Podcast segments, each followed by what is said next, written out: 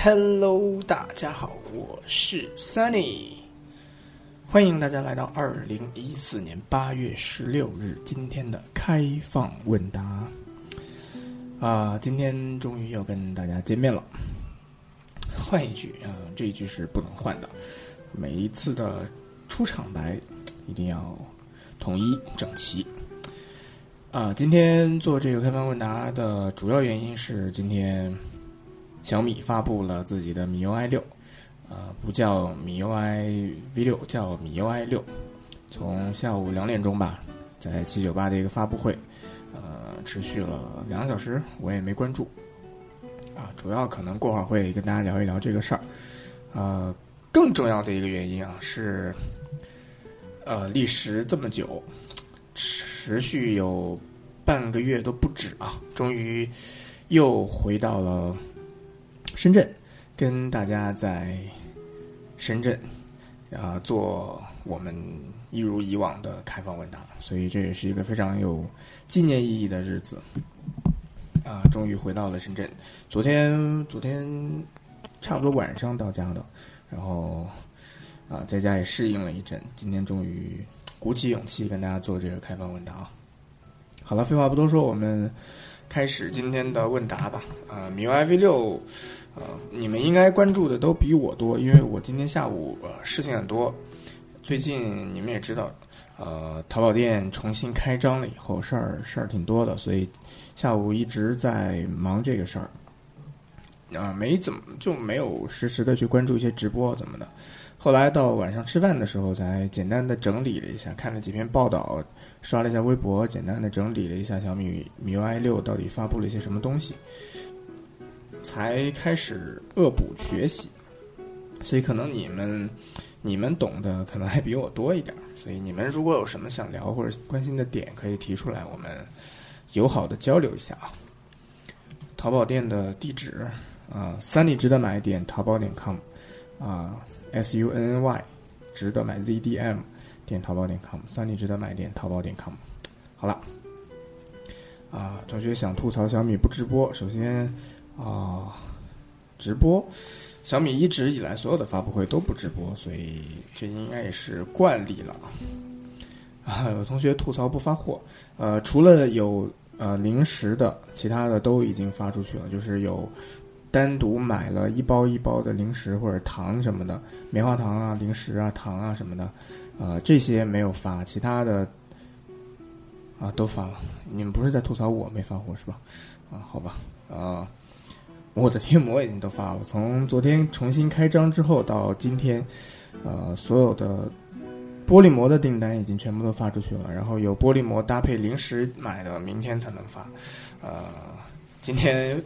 终于见到了阔别已久的这个，呃，谁？快递小哥，申通的。呃，五十几个快递小哥回来以后，发现一个非常感人的事情，就是他们依然还跪在我们家门口。这这个让我非常的意外。从我走到回来，他们一直都没有离开过。呃，每天二十个人一班，三班倒在我们家门口跪着。好吧，啊哈，OK，呃，刚刚聊到哪儿？聊到 MIUI 六啊。呃，我看了一个新浪科技的一个长文。啊，他们叫什么评测？我也不知道为什么叫评测。总之，把米 UI 六呃该有的东西都总结了一下，我跟大家梳理一遍。梳理完了也差不多就把这话题聊完了。首先就是这个更鲜艳的配色，更跳跃的这个配色。配色这个事儿挺好玩的，从解锁的壁纸到整个里面的颜色风格。啊，跟一个品牌有点像，尤其是那个壁纸，啊，今天你们应该也在微博上看到了，跟另外一个国产品牌的这个新系统的整个这个壁纸风格很像，啊，内部的色彩呢也更鲜艳了一些，啊，我觉得这个是好事儿，啊，显得更加的有活力、年轻了一些嘛。如果配色都是比较深沉、比较沉闷的话，也确实没什么意思，所以配色这个我觉得鲜艳一点也挺好。然后我看到提到的一个比较重要的一点啊，就是，呃，通知系统的整个重新的整理跟应该叫什么啊？整理吧。呃，通知系统分两个层面嘛，锁屏跟系统内部的通知栏。呃，锁屏界面的通知，呃，好像是有数字显示了啊，呃，不是所有的都显示，你觉得重要的它会有数字显示，然后单击那个数字可以看到具体的通知内容。这个我觉得，呃，安卓整个生态现在的通知栏、通知系统都是非常的混乱，非常的啊，非常的脏的啊，有这样一个。主动的这个态度去整顿一下这个非常非常混乱的通知栏、通知系统是不错的。所以，啊，真的那么多乱七八糟的东西，不是每一个都要推到我眼前来。本来很多是自己手动去配置一些通知权限或者怎么样，现在啊，系统在主动的去做这些优化，我觉得是很好的事情。包括通知栏，啊，之前在锤子的时候也跟大家提到过了，锤子的那个通知栏也是整顿的非常好的。你。不是所有的通知图标都会一个一个一个横向的排列在那个通知栏里面，而是阿拉伯数字或者是一个呃他自己重新重新制作的图标，比如就是黑白底的那种，啊，这个也是非常简洁的。所以我在锤子使用过程当中，从来都没有觉得通知栏啊怎么二十个程序每一个程序都有一个图标横过来排，很乱很丑啊。MIUI 六做了这个工作，锤子的 Smartisan OS 也做了这个工作。我觉得这个真的是，呃，非常非常应该做的事情啊！呃，MIUI 六这次终于整顿了一下这个东西，我觉得是好事儿。哦，聊到哪儿了啊？下面我们聊聊 UI。呃，UI 可能是这次 MIUI 六相对于 MIUI V 五没有什么特别大的变化的一个部分啊。虽然有一些图标是彻底的扁平了或者怎么样，但是你真的一眼看过去，跟 MIUI V 五的时候没有没有特别大的变化。然后。我一直都觉得米 UI 系统里面比较丑的几个图标还是那么的丑，比如说主题的图标，米 UI 的原生的主题的那个图标是很丑的，呃，我也不知道为什么一直都不改。然后包括那个音乐的图标，啊，也是非常丑的。米 UI 原生的音乐的图标是红底的，在一个。这样的系统里面用红色这个配色，其实是要非常大胆的，因为红色是跟其他的颜色相对来说很难搭配的。所以你如果要在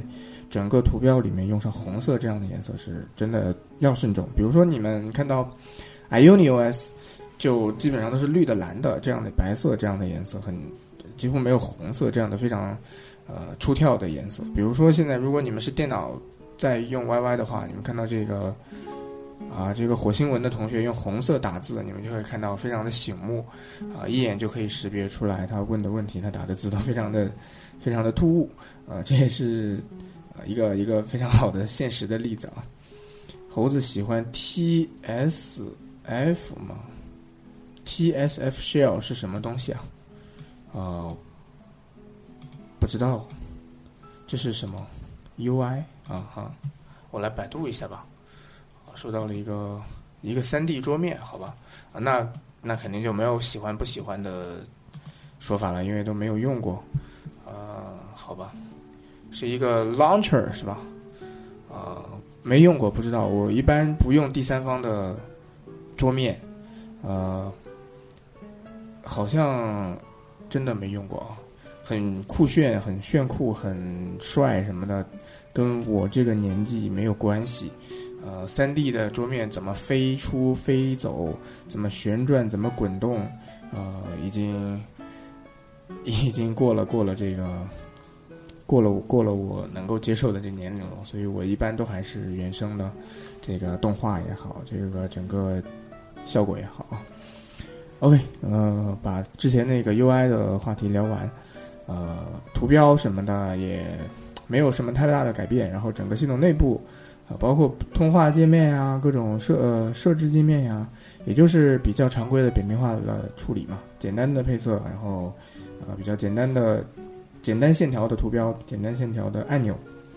啊也是在意料之中。当然美丑这个很难说，但是确实也没什么特别值得提及的啊，没有什么特别特别大的突破。啊，有一个啊，好吧，呃，但是。接下来聊的这个东西，倒还真的是我觉得挺不错的，就是 MIUI 的通知栏的美化。一直以来，MIUI 的透明通知栏就是我非常喜欢的一个因素，它的通知栏都是透明的。现在在 MIUI 六里面，这个通知栏的透明化、美化又进一步了。呃，会随着整个界面的颜色风格改变整个系统的背景和通知栏的背景色，这个是比较比较实用的一个东西。整个你的系统会整体风格、视觉风格会显得非常统一。这个倒真的是在设计的过程当中需要花点心思去做的这个针对性的优化。所以这一次的 MIUI 六拿到手，不管你在什么界面，在什么什么应用内部。通知栏以及整个背景都会自动的可能去调整一下自己的颜色颜色显示风格，这个对你的使用还真的是挺实用的，是吧？OK 啊，有人提到了一个小的点啊，就是动画，呃，动画其实在我这个列的 list 里面排在后面一点，过会儿我们再聊。呃，先谈谈我列出来的点在前面的啊，下面要聊的一个是被大家诟病的比较。比较比较狠的，就是今天很多人吐槽说抄袭啊什么的，可能这一个是一个比较核心的点，就是全局的搜索。呃，MIUI 六好像是上滑调出一个全局的搜索，然后输入相应的内容，还可以调用相应的应用。比如说你输一个小米，它会提示你是啊在网页里面搜索小米，还是微博里面啊有一个账号叫小米，它会有这样的啊你已经安装了的应用的，如果它整合了的话。它可以直接调用或者直接进入相应的应用去做一些搜索以及其他的操作。我觉得这个被很多人吐槽的很惨，说抄袭 iOS，iOS 本来就是全局下拉搜索，然后又抄袭 iOS 八跟 Yosemite 的那个 Spotlight 搜索，因为它也可以调用相应的应用。啊，抄不抄的？我觉得啊，怎么说呢？你如果说一个 ROM 一个系统它去抄袭。我觉得这个其实挺没意思的，因为 iOS 就不抄嘛，iOS 也不是一样的抄嘛，抄安卓、抄越狱插件，它其实也抄，但这个其实跟我们真正的这个消费者、使用者没有什么关系。你抄了更很多的功能点，只要能够给我的日常使用带来便利，带来更快捷的操作，那就是 OK 啊，我觉得完全没问题。就好像 iOS 抄越狱插件，如果抄的好，大家应该还是挺开心的，安之如饴，呃。啊，直接接受就可以了，然后就来用就行了。所以我觉得很多人今天非常非常猛烈的吐槽小米，啊，功能点呀、界面风格啊怎么样抄袭？我觉得这真的是没必要，因为说白了，呃，很多很多的系统啊、UI 什么的，就是你抄我，我抄你，功能点抄来抄去。但是反过来想，小米作为一个有几千万的。应用 MIUI 至少几千万的用户了啊，包括他自己出货都几千万，所以有一几千万甚至将来可能上亿用户的一个系统，它抄来了很多呃 OK 的功能点，不错的功能点，扩展自己的这个应用性。我觉得这对对于小米，对于小米的用户来说都是无可厚非，呃，甚至应该是值得支持跟鼓励的事情。所以，呃，看客觉得它抄，但是用户会觉得，如果真的抄的好，让我用的爽，那你抄吧。就好像 iOS 的用户也是这样，呃，iOS 也在抄，尤其是啊，现在的上拉的这个通知中心啊，叫什么什么 Center 啊，啊，快捷快捷开关这个 Center，呃，之前在 iOS 四这个时期，iOS 五这个时期，很多人装这个插件就是为了下拉以后有什么 SB Settings、脑残 Settings、各种 Settings 啊。不就是为了有这个快捷的开关嘛？然后现在这个 Control Center 是吧？啊，做了这个快捷开关，快捷的打开一些程序，啊，很多人不还是叫好吗？现在，呃，前两天看了大别的一个那个手机截图啊，它那个 iPhone 上面的相机应用都直接隐藏在文件夹里面了。然后有人问说，哎，你相机怎么找不到？你桌面有相机图标怎么藏在文件夹里？然后大别说。啊，iPhone 上面拍照直接用 Control Center 上拉，点一个拍照开关，直接调出这个拍照应用，还要这个单独一个相机应用的图标干嘛呢？是吧？所以我觉得真的，如果是有这种能够啊提提高我们这个手机应用性的这种抄袭，我觉得真的是无妨。所以，呃，这一次 MIUI 做一些这样的，包括这个全局搜索，包括调用快快捷的调用其他程序啊，我觉得虽然可能不是它原创的这个点，但是真的能做到系统里面汇集几千万的用户，我觉得是好事啊。同样的有超的哈，呃加双引号超的功能点，包括它的相机应用也是今天被骂得很惨。呃，主要以滑动切换功能为主，然后也有这个拍方形图片。呃，之前不知道看谁的评测说方形图片适合在社交网络上分享，啊，很奇怪。至少像微博这样的社交应用，方形图片是没有什么优势的，因为我们的手机屏幕很多都是长的。呃，Instagram 这样的应用可能方形的图片会会好一些，所以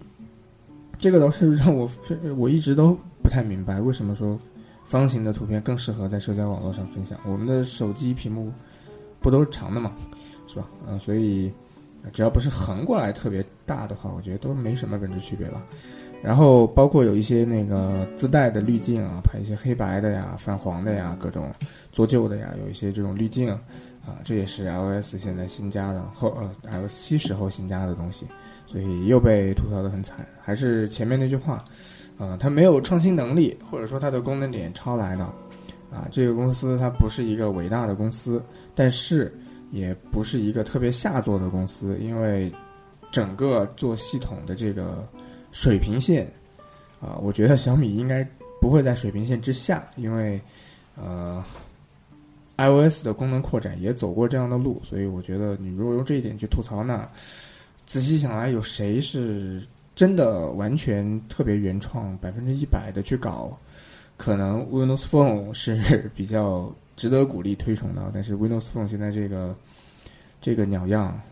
我们也知道后果了，所以。呃，没必要在这个问题上花太多的这个、这个、这个纠结的时间吧。OK，啊，有同学一直在问这个一加的图片啊，这个我也不知道真的假的，因为在微博上面这些所谓的意见领袖 KOL 的号爆出来的这种图片，真一假是假一真，我我我也不知道真的假的。但是根据我在公司的消息，很早也跟你们说了，一二月份的时候，一月份的时候，一加的工程机就送到了米 UI 的。同事的桌上了，所以这个适配过程其实已经持续了半年多了，啊，如果是第一批适配 MIUI 六，我觉得也是很正常的事情，因为确实在今年年前这个机器就已经送到了小米公司，所以很快能适配的话，我觉得也非常的正常。至于真的是不是第一批啊，或者是不是非常非常靠前的优先级，这个很难说，因为两边都没有什么特别确切的消息啊。OK，啊，聊聊 MIUI 六，我们言归正传，然后聊什么呢？动态图标还是依旧保留了动态图标，呃，这一点一直是 MIUI 比较吸引人的一点，就是呃温度什么东西它能实时的动态的显示，日历啊什么表可以走啊，各种各样的东西，所以还是不错。啊，要聊别的东西的稍稍安勿躁，我们把这个 MIUI 六的话题彻底的聊完了以后再。再聊你们想聊的东西啊！再真正进入这个开放问答的阶段，我聊聊的东西其实很快了，我非常迅速的聊完。啊，再聊两，针对米 UI 六再聊两点吧。第一个就是卸载的那个动画确实是非常的酷，呃，往上拖拽，然后散开，像散成一粒一粒的小圆圈，然后弹掉。啊，这个卸载的这个这个动画确实是非常酷。然后包括那个时钟各个应用，秒表呀、计时啊。呃，日历啊，呃，时钟啊，那种的切换，它有一个动画先后的这个顺序，啊，我觉得也是挺不错的，因为手动，然后上面再带动，这样的过程是啊，非常非常的不错。OK，你不觉得像锤子的去除图标的动画吗？呃，好吧，去除角标，就呃，有一点，好吧。倒没有什么特别深的感觉啊，呃呃呃呃，好了，想知道其他手机刷米 UI 优化能跟小米自己的手机一样吗？呃，优化可能有一些，如果是小米自己适配的话，八九不离十，呃，因为本身硬件也没有特别大的区别，所以八九不离十。但是它确实会针对自己的手机做一些呃底层的东西，这个东西呃怎么说呢？只有小米自己能给自己，别的手机品牌是不会给到小米的，所以底层的那些东西可能还真的做不了。所以你要说优化，一定是小米自己的手机做的最彻底。但是有一个观点要给大家传递，包括今天米 UI 六的发布，它也强调了这个省电这个一点其实是是非常非常的非常非常的搞笑的，因为整个系统的轻量级，整个系统内存的优化，呃，各种各样随便你怎么优化，最后造成的这个省电的效果是真的非常有限的。在目前这个生态里面，要把手机的续航做好，呃，靠软件优化已经算是很。很很那个什么的了啊，电池的容量可能还是排在更靠前的一个一个梯级吧。如果真的要做到一个续航好的手机，可能软件的优化在现在的安卓生态里面也并不是那么的重要。呃，更重要的，你换一个大电池，可能真的是简单粗暴有效。所以这个在大家留一个印象在心底里就好了吧。啊，关于 MIUI 六，最后再聊一点，就是它那个我比较关注的，就是它应用内部可以整合其他的资源啊，比如说日历。现在的日历你只能看今天的日常安排，看今天农历啊什么的，这都非常的局限，而且一定要厂商做 ROM 的厂商自己把这个东西、这个服务做在里面，呃，才能够实现看农历啊、看节日啊这种功能。但是现在 MIUI 六的这个日历可以整合其他软件的资源，比如说你。调用一个呃看星座运程的软件，它可以告诉你你的相应星座运程是什么样子的。啊，有同学提到，包括你调用一个球赛看看比赛的这个软件，它可以知道实时的一些比分。所以这个应用的呃日历这个应用在整合其他软件的资源，这个想法是非常非常好的。啊，包括啊 iOS 八，你们也可以看到在。很多应用之间互相可以调用其他应用的这个功能啊，比如说相机应用可以调用其他特定软件的一些滤镜，这个跟呃 MIUI 六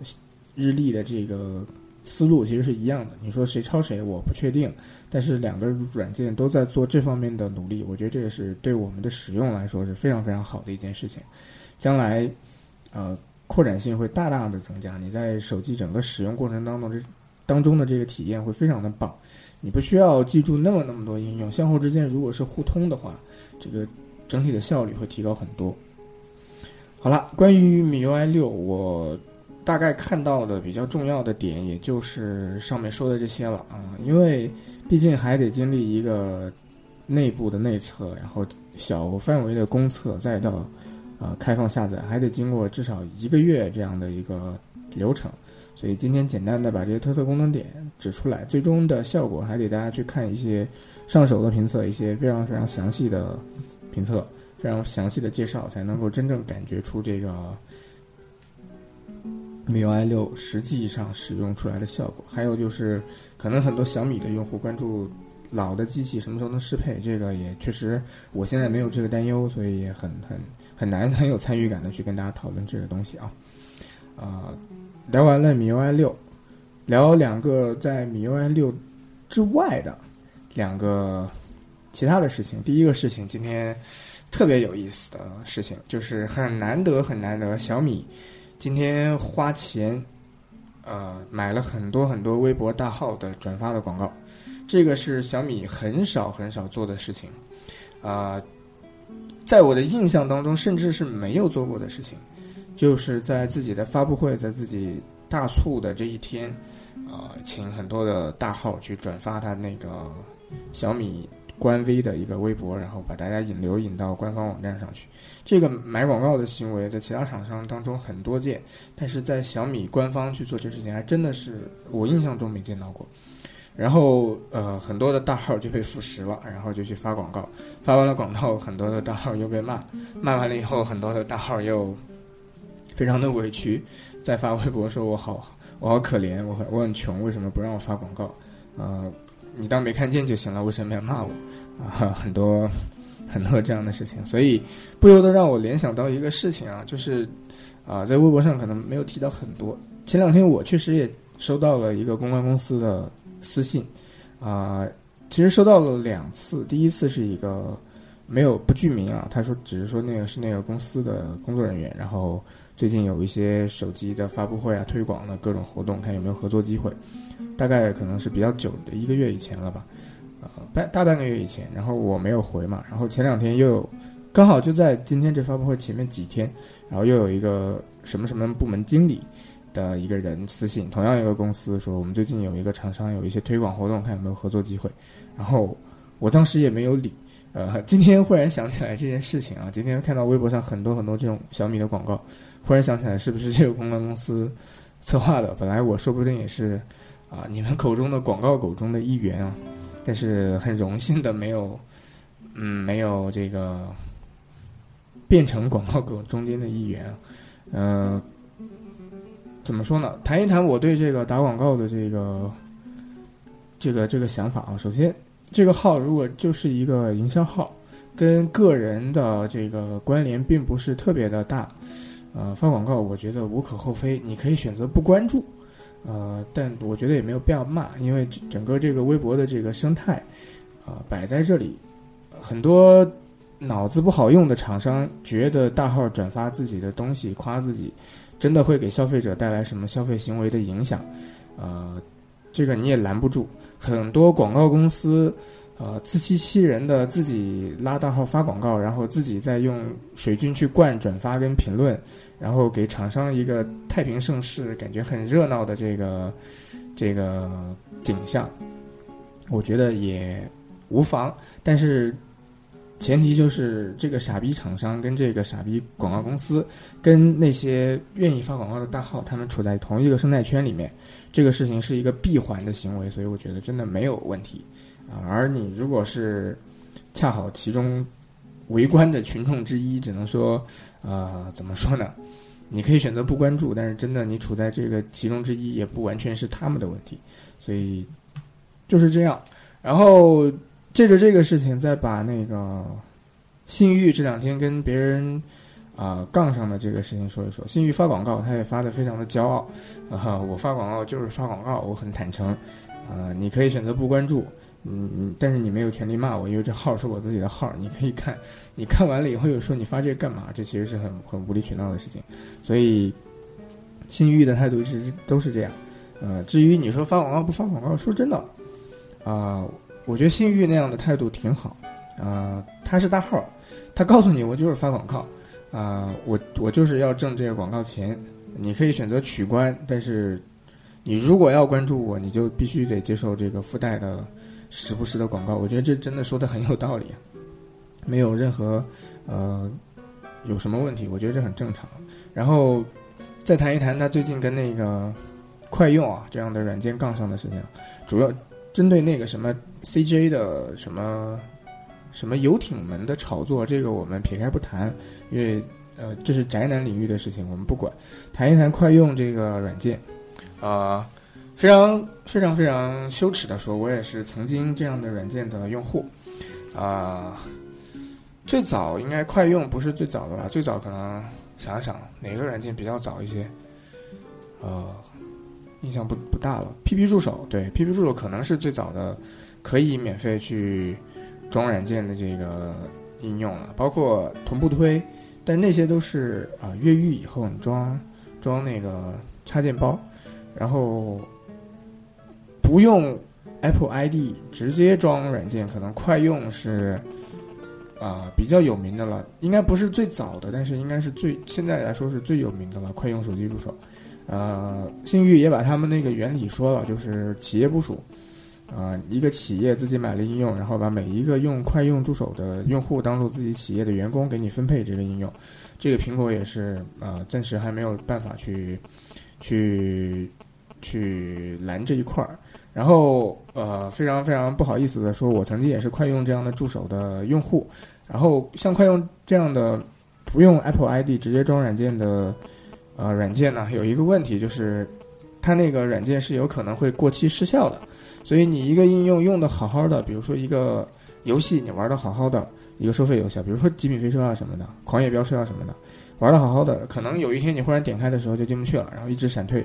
点进去闪退，点进去闪退，然后这应用就废了，你的所有的记录啊什么的也没了，因为它是通过这样的部署的方式，会有这个期限到期了。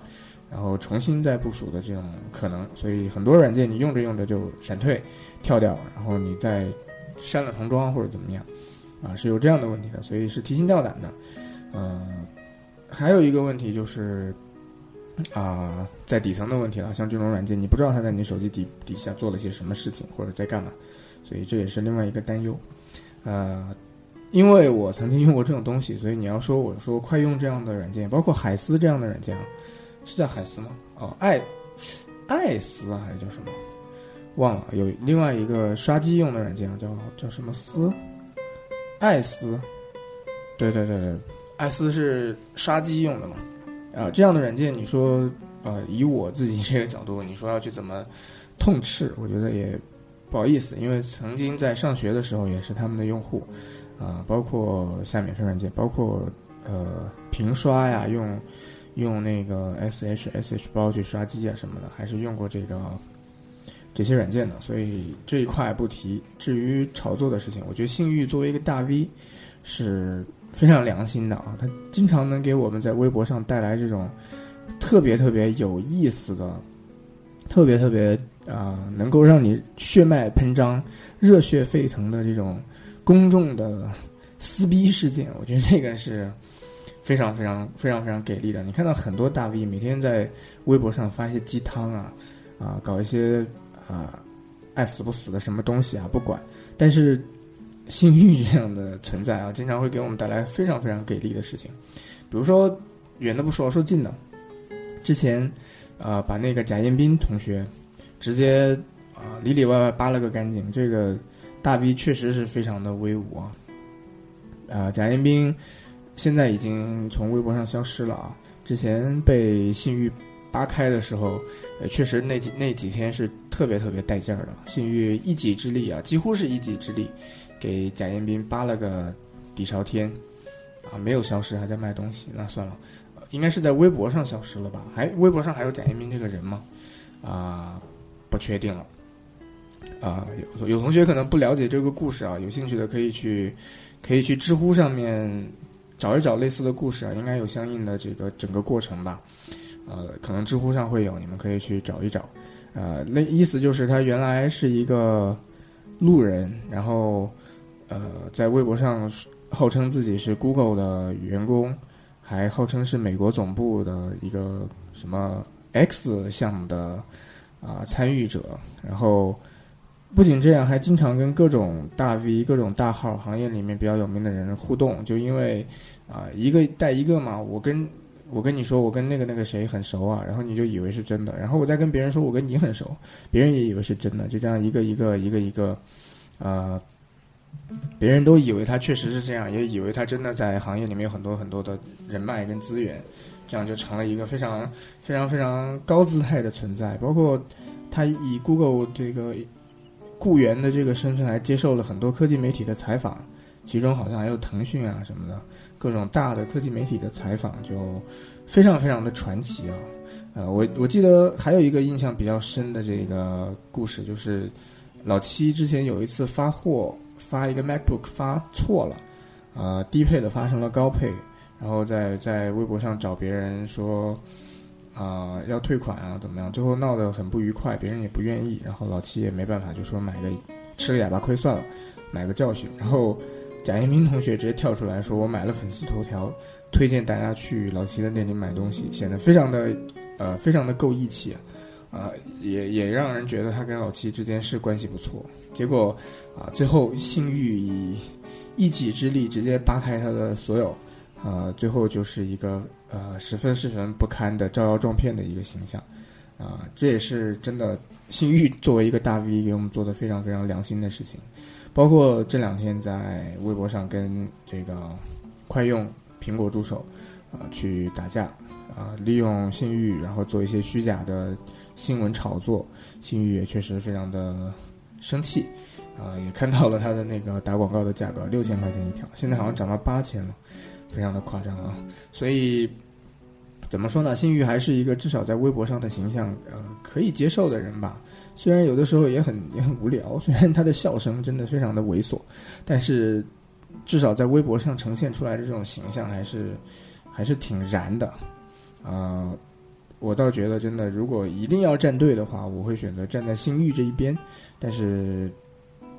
呃，说白了，我也只是个看热闹的嘛，也真的没有什么呃私交或者是任何的关联，所以我希望微博上有一个这样的大 V 能够给我们扒一扒一些事情，扒一扒这种比较阴暗的东西，晒出亮出来晒一晒，我觉得还是不错的事情啊。OK 啊，聊聊性欲的这个话题啊，刚刚从哪儿开始聊开聊到性欲这个东西的？啊，不记得了。呃，很多人，我刚刚聊到广告的事情啊，啊，打广告就打广告嘛，因为，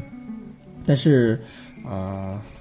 我当然以我个人来说，看到这种打广告的号还是会比较反感的。有一些微博上的所谓的搞基的号，基本上就是用来发广告的，呃，还是慎重关注啊。如果确实有一些东西值得关注的话，呃，可以，但是还是要慎重，呃。让我最近最最反感的一个广告，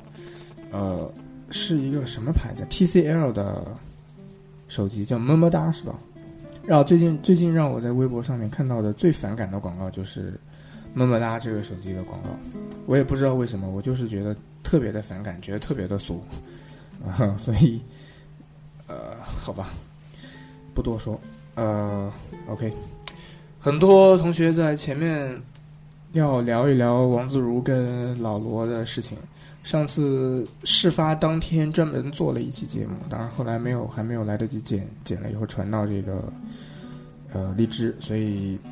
很多同学没听到。那今天再简单说两句吧。啊，以老罗最近这个几天又穷追猛打的这个态势，呃，一方面在发。开箱啊，然后什么同城的 QQ 群呐，同城的线下体验会啊什么的，一方面在做这做这个事情的同时，时不时的穿插一两句这个跟自如有关的这个号，所以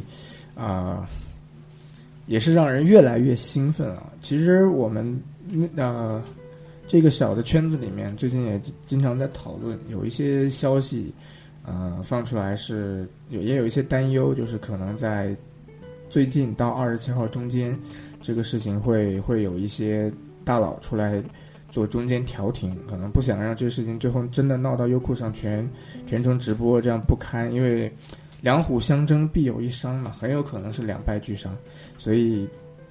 如果真的以老罗这个这个真的认死理儿的这个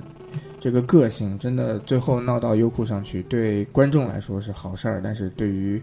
对于。自如这个团队对于整个这个生态圈子来说，可能是比较毁灭性的打击。我们猜测可能会有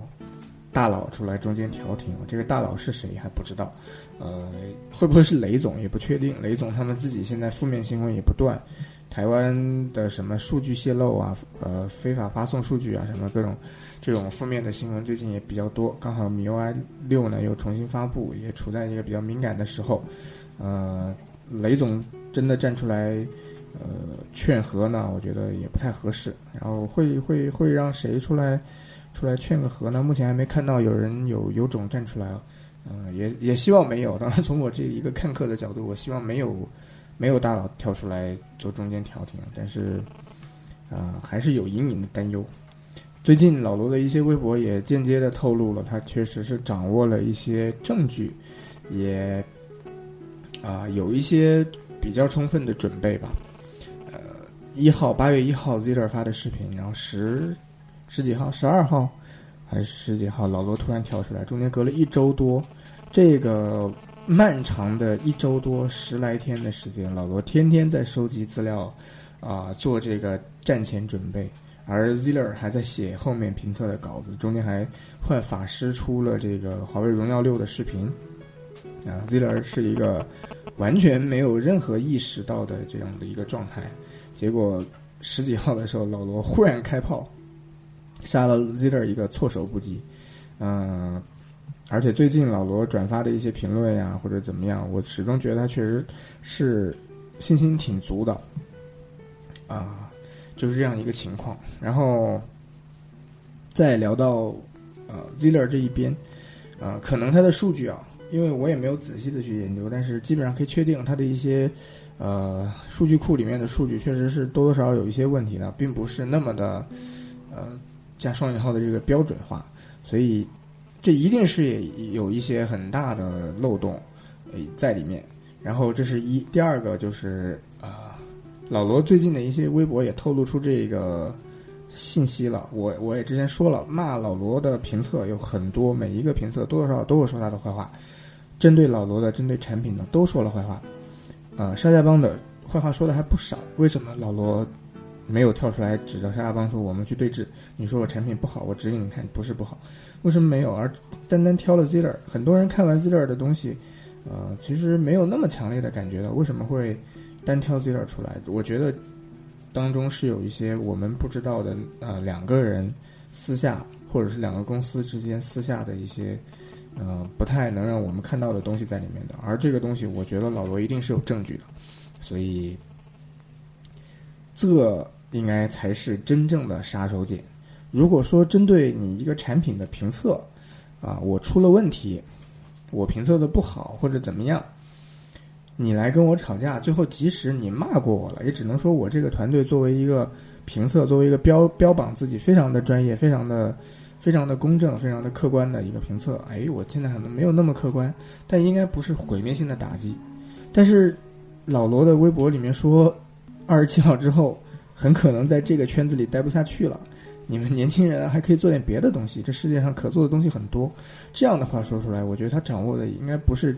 质疑你这个专业程度或者质疑这数据本身的这个证据了，应该是直接质疑你的。品牌形象跟你的公信力的这个证据了。那对于 Zler，对于王自如，可能是在人格跟公司的逼格之间的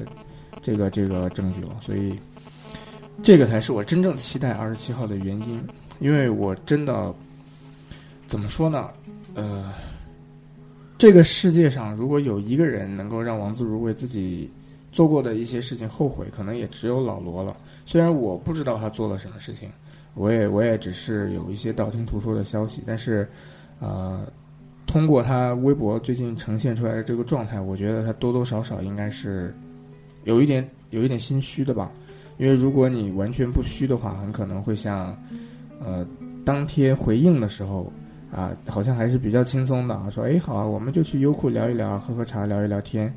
然后又或者说哎那好啊，我们就定二十七号吧。因为前面还要做别的事情，二十七号才有空，那就二十七号吧。呃，如果真的是完全不聚的话，很可能完全可以再呈现这个状态嘛。即使你做准备，你发个微博表现出来泰然自若的这个这个形象，我觉得也 OK 啊。但是确实现在包括 Z 点中国，包括王自如，包括公司里其他的人一言不发。啊，你们不知道有没有注意到，包括李侃，包括小新。啊，什么话都不说了，所以这个就让人很奇怪了。如果你们呃是准备背水一战的状态的话，那是吧？至少也让你的粉丝有点信心啊！你站出来，呃，喊一句话也好。那么多 Zer 的粉丝，天天等着你，等着你怎么样啊？你们就就如此，那很多粉丝会越来越担心啊，Zer 是不是怂了呀、萎了呀、怎么样？所以，我我以一个非常。正常的思维逻辑，我觉得他一定是，呃，心里面有一点慌，呃，应该是这样，不然，呃，为什么老罗一天到晚跟发了疯一样的咬着你不放，但是你一句话都不说，是吧？我觉得应该还是是对对 Ziller 来说现在挺痛苦的一个状态吧，呃，当然还是继续期待二十七号了。不过的不过，啊，话说回来了，呃。真的就希望 Ziller 这团队就真的做不了这一行，只能只能消失在公众视野里了吗？我觉得，呃，我心里面是不这么期望的。很可能他之前自己的个性也好，整个整个公司做做视频的整个这个方向也好，可能会出现了一些些的不自量力也好，自大也好，啊，有一些盲目也好，啊，我觉得。这些不管怎么样怎么样，王自如是中国喜欢科技、关注科技动态、喜欢手机的年轻人里面一个非常正能量的形象。虽然不一定是非常阳光正面的形象，但一定是一个非常正能量的形象。从最早一个人在香港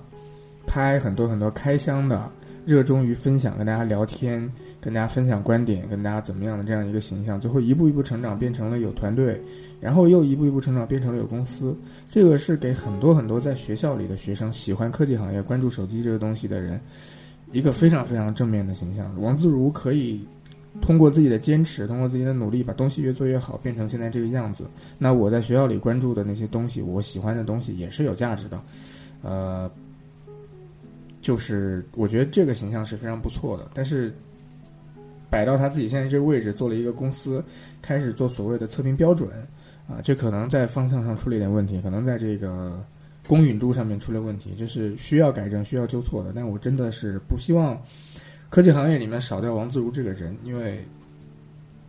话说回来，他确实给我在学生时代的时候，也给了我非常非常多正面的东西，我也觉得有那样一个。存在是给了我很大力量的一个事情，所以如果这个东西最后最后这个人啊，这个这个团队最后就真的被老罗一炮干掉了，就没有了，我觉得真的是挺可惜的。所以这个心态也非常的矛盾啊，一方面真的希望老罗拳打脚踢，给王自如在现在这个状态一个一个非常非常大的教训，让让他怎么说 学会做人，但是也真的不希望从此就消失了啊。那样也挺可惜的，所以我也是一个挺矛盾的一个一个心态啊。好吧，嗯，聊了很多很多，然后给你们做一个简单的预告吧。如果真的二十七号，呃，没有任何一个人认怂，两个人还是会还是会出现在优酷的视频直播现场对峙的这个情况。如果真的是这样，那很可能另外一个非常非常有意思的人也会。也会进来插一脚，那个人也是最近在互联网上特别特别火，因为跟老罗的形象比较的像啊，啊，也是最近引起了比较大关注的一个人啊，呃，这个人如果真的二十七号会有这个对峙，那这个人可能也会在二十七号在优酷插一脚，所以啊，非常非常隐晦的跟你们做一个预告，当然我也希望二十七号真的能有这个机会，啊，前两天还特地把那个。老罗当年跟方舟子的一些视频啊，简单的有一些回顾了一下，啊，确实，不管是对谁啊，对方舟子也好，对谁都好，啊，那样的那样的一个一个形象，提着裤子奔过去，拿着摄像机，拿着拿拿举着话筒那样的一个形象啊，呃，直接就杀过去，那那个确实挺燃烧的，呃，虽然现在面对的是王自如啊，这个测评。啊，一哥 也可以这么说吧，我觉得至少从声量上来说，应该是测评一哥了。啊，所以，呃，这个这个确实是这个月底特别让人期待的一件事情。呃，好吧，方舟子感觉背景深啊。其实你说老罗真的能把方舟子干掉，这也不可能，因为方舟子确实脑子不傻，他有的时候会会发神经病。但是你们如果仔细的去研究一下方舟子这个人啊。他很多时候会呈现出来一个比较无敌的、无敌的状态啊，人之剑则无敌嘛。他如果真的呃发起疯来了，他是会有一些很科学的，呃，跟你永远缠着，永永远你永远说不败他的这样一种辩论上面的一些技巧。呃，他跟他跟别人在微博上面去吵架，呃，像疯狗一样的跟别人去互咬，呃，虽然是很傻逼的事情，但是。他吵架的技巧其实是挺高深的，包括老罗跟别人在网上也是一来一回也是很高深的，这都是，这都是长经年累月在网上跟人家打骂战练出来的这种技巧，所以你真的要遇上方舟子是很头疼的事情。你你说他是疯子，你说他是疯狗，他是野狗，什么都可以，但确实你说不过他，呃，你你也许觉得他说的全是错的，但是你也证明不了，就是这样的一个情况。所以摊上方舟子，摊上老罗。都是非常非常头疼的事情，是吧？然后再给大家一个思路吧。啊，之前微博上也说过，一个非常有名的啊大陆的青年作家，现在也是知名导演了。啊，三部导演作品票房超十几亿了，十二亿了都已经。啊，三部作品票房十几个亿人民币的这样一个知名导演，当年其实也遇到过这样的事情。啊，成名作非常有名的成名作之一啊，确实是基本上就是抄的吧，百分之八十以上的内容是抄的。然后当时的舆论矛头也是直指，然后闹得沸沸扬扬。呃，原作者打官司，然后我们的这个知名作家、青年作家输了，输了赔钱吧，赔了好像二十万。呃，在当时他所赢到的名利来说，二十万是小 case。呃，记者采访他，啊，我输了官司，我赔钱。呃，然后原作者要求你发公开声明说道歉，呃，直接告诉你不可能。呃，官司输了，我赔你钱，赔偿你的版权侵权损失，什么我都赔钱，但是我就不道歉，我就不发声明，我就不承认我错了，啊，法院判我错了就错了，法法院判我输了就输了，官司输了是输了，但是我不说我错了，我也不承认我确实是抄了，我什么都不说，我我我什么都不公开，啊，这样的一个形象，曾经也让我觉得这个人的形象一辈子就这样不堪了，啊，就是一个靠抄抄别人的东西。呃，过活的这样的一个人，但是时过境迁啊，多少年过去了，十来年过去了，这个人现在如此的成功，呃，至少在商业上是如此的成功，至少在互联网上面的这个知名度是如此的高，然后日子过得是如此的潇洒，呃，开开自己的出版公司，找了一帮这个网络写手或者一帮这个。这个什么写手给自己写书去做出版，然后又拍电影啊，三部电影十几亿票房，人家完全没有因为当年的这个人生污点而受什么影响的样子，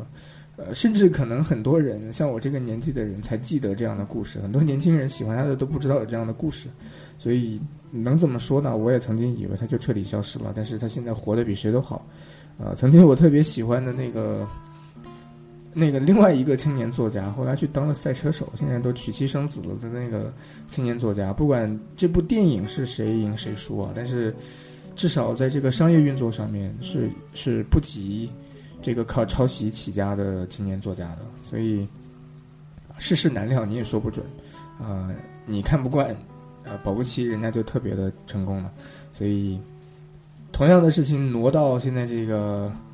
这个。王自如跟老罗吵架的这个事儿上面来说，很可能他真的就是被老罗踢爆了，呃，Ziller 这个团队就真的是被老罗踢爆了，你没有公信力了。但是，呃，不骄不躁不气馁，哪里跌倒哪里爬起来，还是可以直接往后走嘛。如果他真的够倔强啊，够有种的话，那在这个时候摔一个跟头也不代表就会怎么样嘛，呃。所以我觉得世事难料，他也许被踢爆了，还能继续往下走呢。还有，呃，再说一点啊，直接被老罗一脚踢爆，呃，不光彩，很丢人。但如果你真的能死咬着老罗来那么几个回合，你一来一往，吧二十七号那出戏演得非常的精彩，啊，这也是证明你能力的这个表现嘛。所以千万不能怂。一定要拿出当天回应老罗的那个姿态，在二十七号给我们上演一出非常精彩的这个对峙。所以啊，我只能这么说吧。桑尼已经预测王自如必输啊，我没有任何百分之一百可信的资信息来源，所以呃，说预测可能。不是特别的合适吧，但是，只能说从主观的意愿上来说，我希望老罗赢，我希望看到老罗教会王自如做人，所以啊，可能从我个人的角度应该是这样，也就是说，啊，我是站在老罗这一边的，应该这么说。但是当天的情况我真的不知道，啊，就是这样，我不知道老罗掌握了什么，因为我也不是锤子的人。我也不知道王自如他们最近几天不说话在准备什么，也许他们通过自己很高科技的团队作风能够准备出什么，我也不知道。但是，呃，很简单，老罗打王自如，我站在老罗这一边看着他打王自如，就是这么个情况。因为啊，怎么说呢？呃，没没什么好说的了。每个人肯定有每个人的这个取舍嘛。就好像前两天我也转出来一个比较长的文章给大家看嘛。呃，呃，喜欢 Zer 的人现在还是站在 Ziller 这一边的，呃，觉得老罗在无理取闹或者怎么样，这其实都很正常，因为每个人得到的信息是不对称的。你可能在老罗这方面，你知道老罗得到的信息更多一些，所以你会觉得老罗胜算大一些，或者你你就倾向于老罗是可以去踢爆别人的这么一个形象。那如果你是 Ziller 的忠实的观众，从一步一步走来，你知道他是怎么成长的，他的视频一贯以来是怎么做的，你你可能又会觉得啊，Ziller 这么做没有什么问题啊，老罗是在无理取闹。所以你站在哪一个角度得到的部分信息，然后得出来的结论都是很正常的，没有必要去去想那么多吧。说白了，老罗也不是你什么人，王自如也不是你什么人，也不是我什么人，所以看戏就行了，是吧？OK 啊，跳过这个话题吧，聊一聊手机。好，聊一聊几天以后的一个手机吧，MX 四跟 Flyme 四点零。啊，这是我真的是说真的第一次特别的期待魅族的手机。我甚至觉得，如果到那个时候我还有一些机会的话，我。希望在很早的时间能够搞一台，啊，MX 四 Pro 是不是应该这么叫的这个体验机？啊，如果真的有机会的话，我希望能够很早的拿到这个机器，因为，呃，最近也看了它一些曝曝光出来的东西嘛，呃，好像有一个版本长得跟 MX 三挺像的，还是小圆点的那个 Home 键，然后有人说那个是 MX 四的这个什么低配版、普通标准版是吧？普通版，啊，标准版对吧？然后还有一个呃有指纹识别的，然后屏幕分辨率很高的或者什么东西的一个版本叫做 MX 四 Pro，啊，非常的有兴趣啊！但是现在的曝光出来的信息有限，只能看到呃肯定是支持四 G 的是吧？因为不管是扬言也好啊，黄章也好，截的图啊信号都是四 G，甚至有一个选项叫做仅四 G。啊，这个是让我很奇、很好奇的东西啊！我们现在拿到的手机，呃，不管是什么手机啊，都没有哪一个手机可以做到仅仅四 G 网络，很多都是仅 GSM、仅 WCDMA，或者然后就是 WCDMA、GSM，呃，动态选择，或者就是 LTE 接 WCDMA、GSM 动态选择。我还真没见到能够锁定在四 G 网络的手机啊！所以这是一个看点，然后第二个看点就是你们提到的这个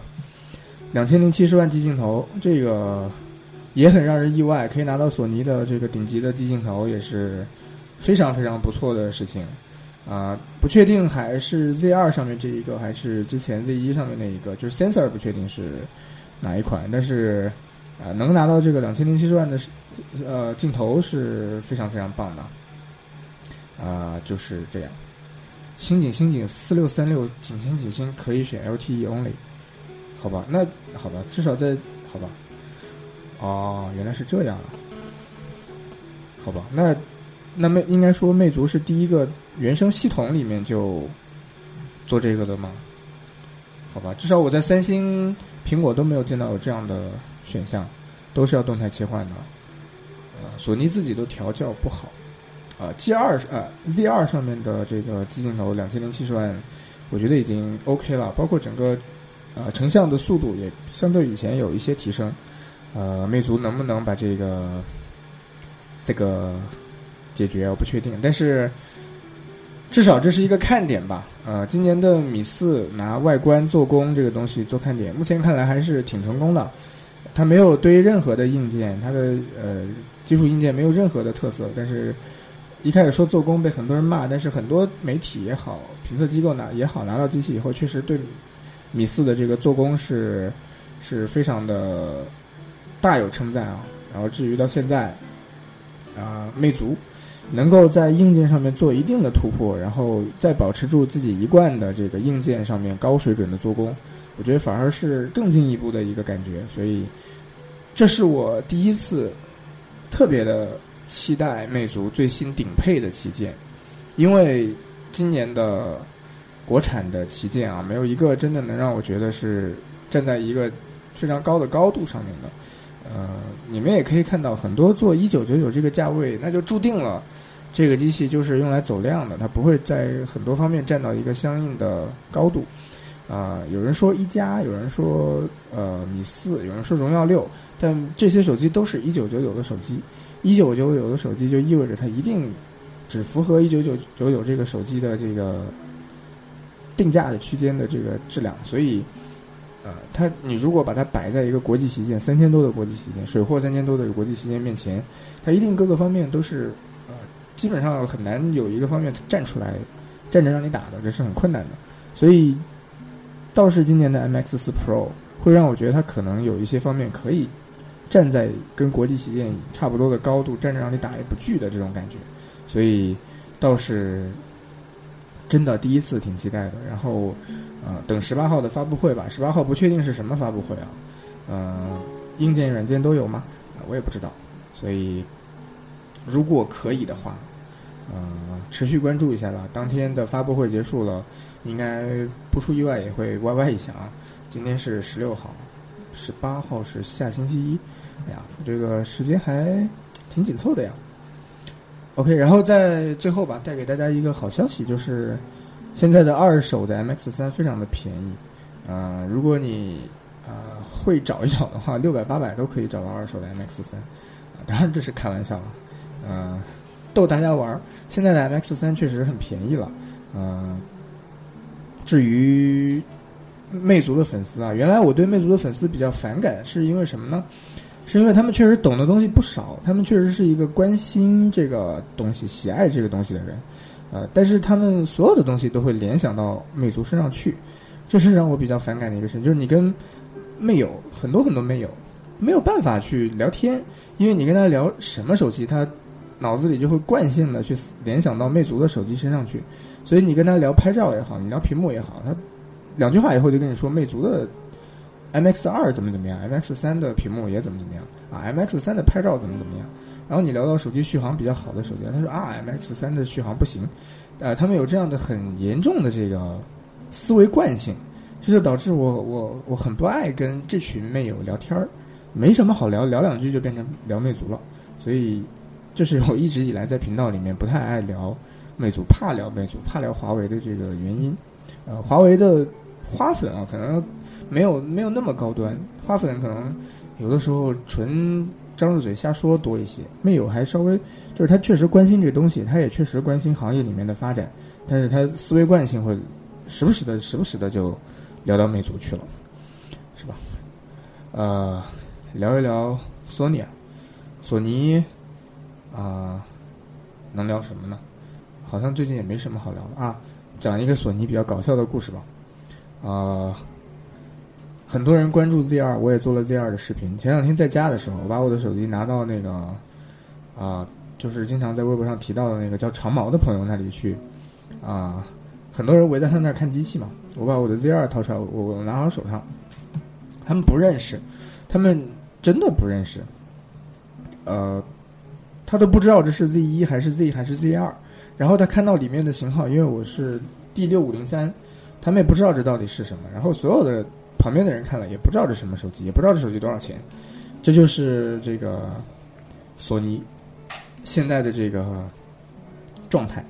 它已经不能算一个一线品牌了，我觉得，只能是持续关注索尼这个牌子的人还在持续的关注这个东西，可能用过 Z 用过 Z 一的人会持续性的关注一下索尼的这个牌子的东西，但真的其他牌子的人已经完全不管这是什么玩意儿了。最早可能，呃，Xperia Z 出来的时候，还三防啊，有一些热热点，有人去泡火锅，有人去切菜什么的，还有一些意思。然后玩了两代，玩到第三代，这种比较比较血腥啊、比较特色的功能点，也没有很多人去关注了。然后那索尼还剩下什么呢？好像还真的就很够呛。然后在二手市场上。索尼也真的是一个很小的存在，你想一想嘛，Z 二都这么长时间了，然后在我的家乡啊，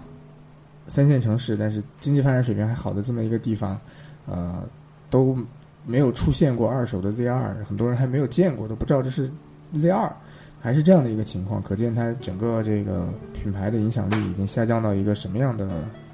什么样的水平了，是吧？所以挺遗憾的，但是啊。没有办法，这是没有办法的事情，是吧？不关注手机的锤子知道吗？啊，可能呃，有的知道，有的不知道吧。然后就跟就跟你们一样嘛，你们肯定都知道，但是你们身边也会有很多人不知道吧。所以呃，还有一个问题就是，它毕竟现在还是一个出货量很小的机器嘛，所以在华强北你去拿锤子的玻璃膜，呃，也也要找一找才能拿到，不是每一家都会有锤子的玻璃膜，呃，这这代表 非常的不重要。包括啊、我今天啊、昨天啊看了一下那个锤子的应用市场里面，好像现在排第一的 QQ 下载已经破万了，一万一万多一点了已经，所以代表它真的这个供货的情况是有好转了。之前在五千多的时候停留了很久很久，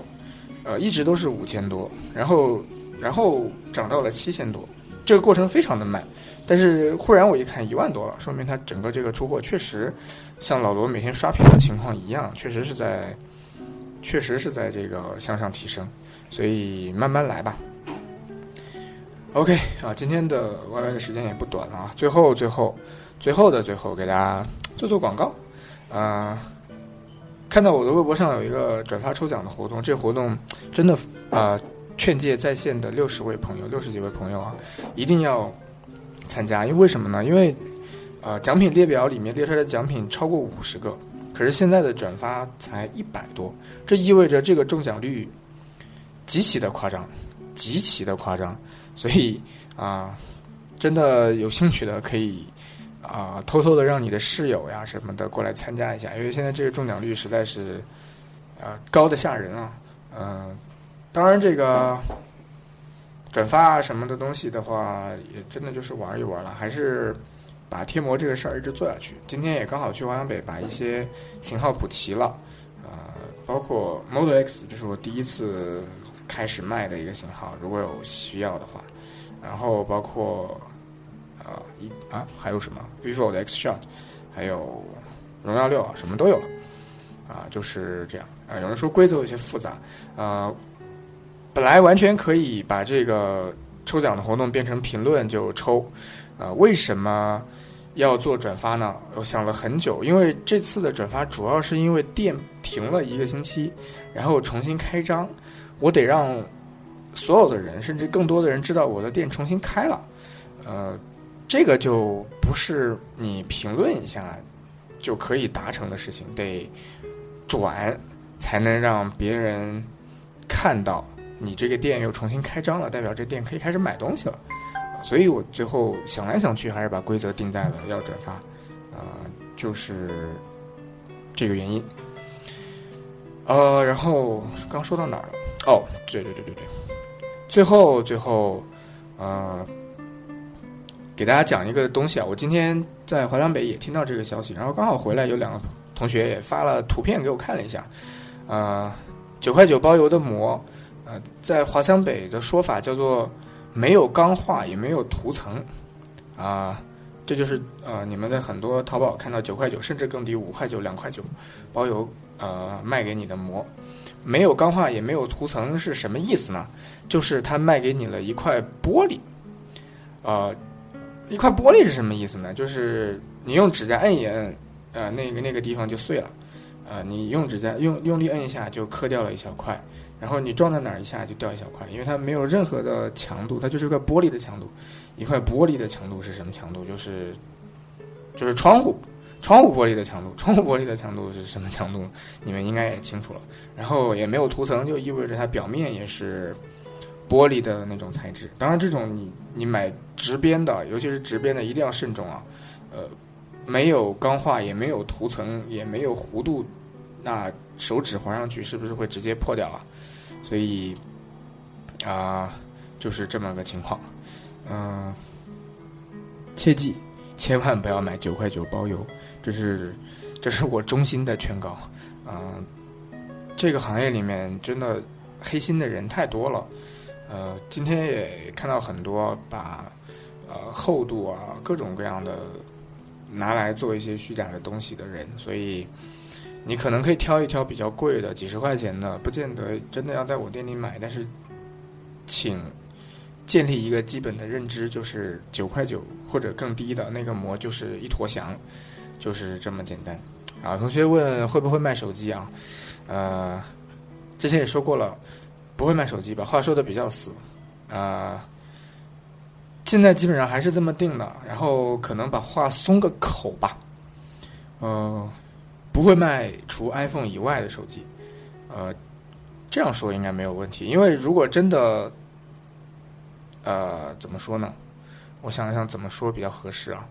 呃，之前也解释了很多遍，因为为什么不卖手机？就像今天你们看到很多人给小米转广告一样，啊，你要做小米的评测，你要骂小米这个公司怎么样？啊，你要你要说小米米四这手机怎么样？说完了，呃，你再转小米的微博，你让大家去小米的官网去买东西吧。这种事情是非常非常的不靠谱的。呃，至于 iPhone，呃，说它好，说它不好，反正我就是买买买。当我自己就是买买买的这种状态，那我觉得也无妨吧。但是这个事情还很久很久啊，暂时是肯定不会有的，所以也也没必要说说什么吧。呃，还有就是一定不会做现在他们都做的东西，比如老七卖的东西，我肯定尽量全部都是规避掉的。呃，老七已已已然如此的有名，他的店已然。一个皇冠，如果他卖什么你卖什么，那你基本就是死嘛。所以可以确定的是，要卖也不会卖水货，要卖水货，呃，也不会是降价以后的水货。所以啊，基本上可以可以不用想了。啊，这个事情还很久远，真的缺钱了吃不起饭的时候再考虑卖不卖手机这个问题吧。现在我还是要做整个微博。整个评测圈，什么什么圈上面最懂钢化玻璃膜的人啊，这个形象我要一直把它保持下去，啊，真的要一直一直保持下去。然后最后的最后，呃，给你们说一个会让你们今天开心一下的事情啊，九月份 iPhone 六要发布了，然后很有可能九月中下旬就要上市了。啊，之前在 iPhone 五 S 的时候就想过一个福利，每天一个。可能不能做到每天啊，几天一个，啊，定期一个吧，呃，原装没有问题的港行的正价产品的福利，啊，不是送啊，是呃一分钱不加，港行多少港币我就收你多少人民币这样的福利，这可能是九月下中下旬有可能会做的事情，呃，所有的附加费用都都是你承担的，我我。不承担任何的费用，但是我也不赚一分钱，啊，但这不可能有很多嘛，只可能是时不时的来一发的这种感觉吧。所以，呃，好了，因为不能说太多，OK，因为在前期至少两个月以内，你们都不可能买到正价的一分钱不加的机器嘛，至少我觉得两个月吧，一两一两个月以内都是这样的。啊，关于我个人其他的问题，在下一次的呃微博再讲吧。然后啊，有人问到这个问题啊，有没有看到我晒 GRE 的 OG？呃，怎么能再问这么不专业的问题呢？老子已经开始要看 GRE 的 OG 了，好吗？所以千万不要质疑。啊，如果有对 GRE 方面比较比较懂的，可以私信我，我有很多问题要请教。因为呃，考过托福，但是真的没考过 GRE。然后。啊，很多技巧什么还需要交流，很多论坛资源啊什么的，我也不是很懂，所以啊，好吧，OK 啊，今天的开放问答就差不多了。我觉得该说的不该说的说了很多，应该啊还是挺有意思的吧。我自己觉得今天说的东西挺多的。嗯，八月十八号魅族的发布会当天晚上我们再见喽，看一看 Flyme 四点零跟 MX 四 Pro 有什么让我们。惊喜的东西啊！最后，Sunny 值得买点淘宝点 com 最近在搞活动，千万不要忘了，这活动不是一辈子会搞下去的。这个活动，呃，还是有期限限制的。虽然现在还没有说期限限制哈，呃，千万不要忘了，这个活动不是永远都有的。Sunny 值得买点淘宝点 com。好了，各位同学早点休息吧，我们十八号再见，拜拜喽。